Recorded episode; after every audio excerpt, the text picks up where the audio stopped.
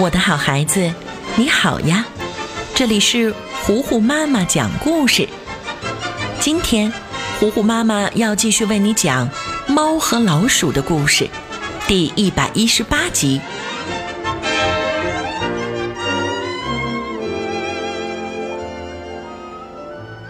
造更好的捕鼠器，世界将为你倾倒。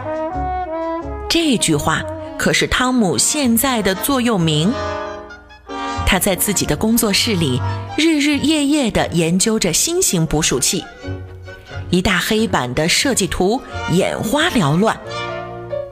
他计算出了最佳角度，考虑到了所有会发生的可能性，终于可以休息一下啦。汤姆瘫软在床上，他觉得这一切的付出都是有价值的。有一天。他一定会申请到专利，赚大把大把的钱。想着想着，他就睡着了。汤姆画在黑板上的那只老鼠突然复活了，它全身是粉笔的线条，不能说话，只能做动作。他迅速地跑下来，进到杰瑞的洞里搬救兵。他把杰瑞拍了几下，又指了指外面。杰瑞正在呼呼大睡呢，醒来完全不相信自己的眼睛，还以为是在做梦，就躺下继续睡了。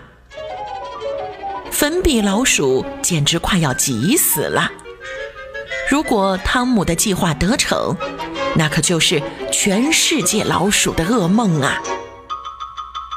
粉笔老鼠等不及了，直接掀开杰瑞的被子，拉着他跑到外面的黑板上，给他看黑板上写的东西：捕鼠器原型，汤姆猫设计，待申请专利。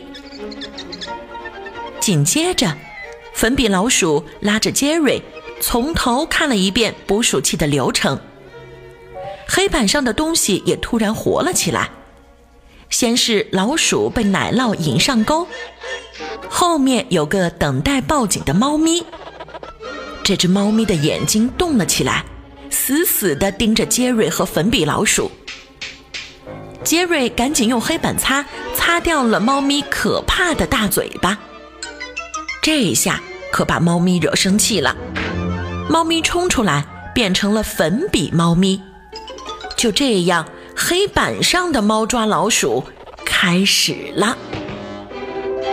粉笔老鼠为了救杰瑞，赶紧画了一个老鼠洞，让杰瑞躲了进去。可是自己却被抓住了。杰瑞只好又跑出来救粉笔老鼠，用板擦把猫咪的腿变短了。猫咪怎么也追不上杰瑞，只好使出看家本领。猫咪把尾巴一甩，用尾巴上的线套住了杰瑞。粉笔老鼠一看情况不妙，立刻又画了一个弓箭，对准猫咪的屁股戳了进去。就这样，三个人不断地利用板擦和粉笔在激烈的斗争着。杰瑞想了一个办法，他把猫咪引到地上。粉笔老鼠用自来水冲了猫咪一身，猫咪瞬间就变成了一滩水。杰瑞再用钢笔把这滩水用力一吸，全吸到了钢笔存放墨汁的地方。最后，这滩水挤到白墨水瓶子里面，盖上盖子，这只可怕的猫咪就被制服了。两个小伙伴刚松了一口气。汤姆就睡醒了，他准备照着黑板上的设计图开始用木头制作了。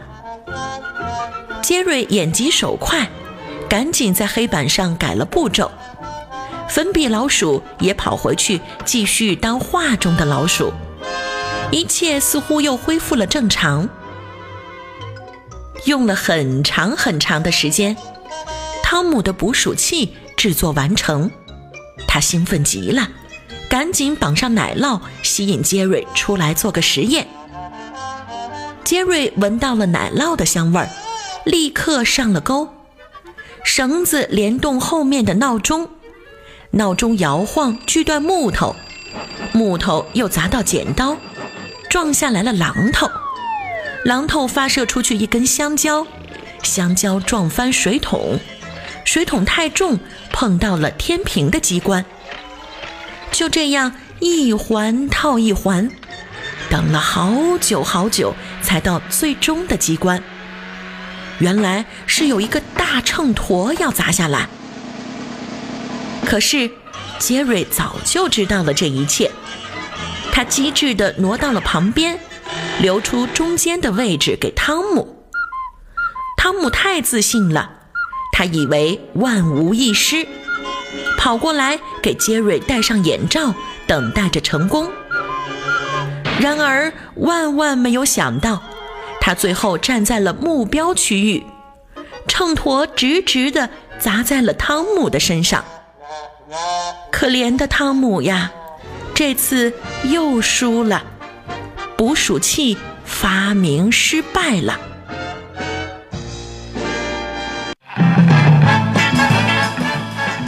和老鼠第一百一十八集，今天就为你讲到这里啦，我的好孩子。我是最会讲故事的糊糊妈妈。如果你喜欢我讲的故事，记得要点击收藏，也可以推荐给你的小伙伴们。